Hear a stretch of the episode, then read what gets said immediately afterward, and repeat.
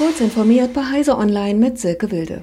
Rassistische Aufrufe zu Hass und Hetze während der Fußball-EM im Juli hätte eine Identitätsprüfung von Nutzern wahrscheinlich nicht verhindert.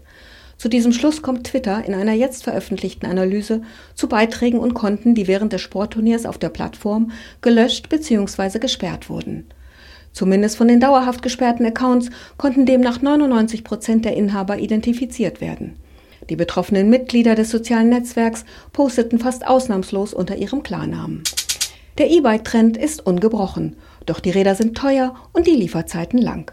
Mit gebrauchten Elektrofahrrädern lässt sich hier in diesen beiden Punkten ein wenig Abhilfe schaffen. So verkauft der Hersteller Cowboy seine Modelle C2 und C3 wieder aufbereitet und relativ günstig. Interessenten sparen zwischen 200 und 600 Euro. Auch andere Hersteller verkaufen gebrauchte E-Bikes aus Beständen, die sich meist aus Leasingrückläufern oder abgelegten Leihrädern zusammensetzen.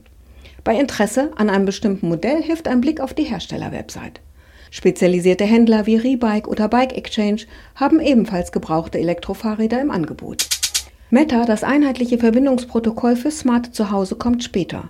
Weil die Softwareentwicklung länger dauert als gedacht, wird der kompatible Smart Home Standard erst 2022 verfügbar sein.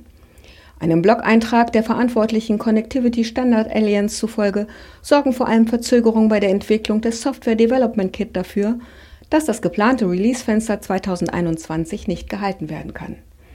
Bei Meta engagieren sich zahlreiche wichtige Hersteller von Smart Home Geräten. Sie wollen ihre Geräte künftig damit kompatibel gestalten. Forscher erwarten mit dem für Herbst geplanten Start des James Webb Space Telescope völlig neue Erkenntnisse. Es wird einfach gigantische neue Fenster eröffnen und neue Möglichkeiten, sagt Günter Hasinger, Direktor für Wissenschaft bei der Europäischen Raumfahrtbehörde ESA.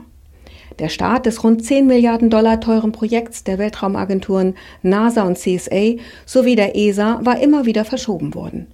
Nun soll das gigantische Weltraumteleskop an Bord einer Ariane-Trägerrakete mit seinen vier Infrarotinstrumenten weitaus tiefer ins All fliegen als sein Vorgänger, das seit mehr als 30 Jahren arbeitende Weltraumteleskop Hubble. Diese und weitere aktuellen Nachrichten finden Sie ausführlich auf heise.de.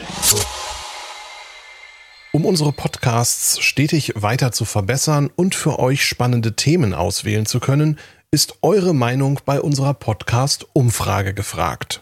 Einfach auf heise.de slash podcast-umfrage gehen und mitmachen. Dankeschön.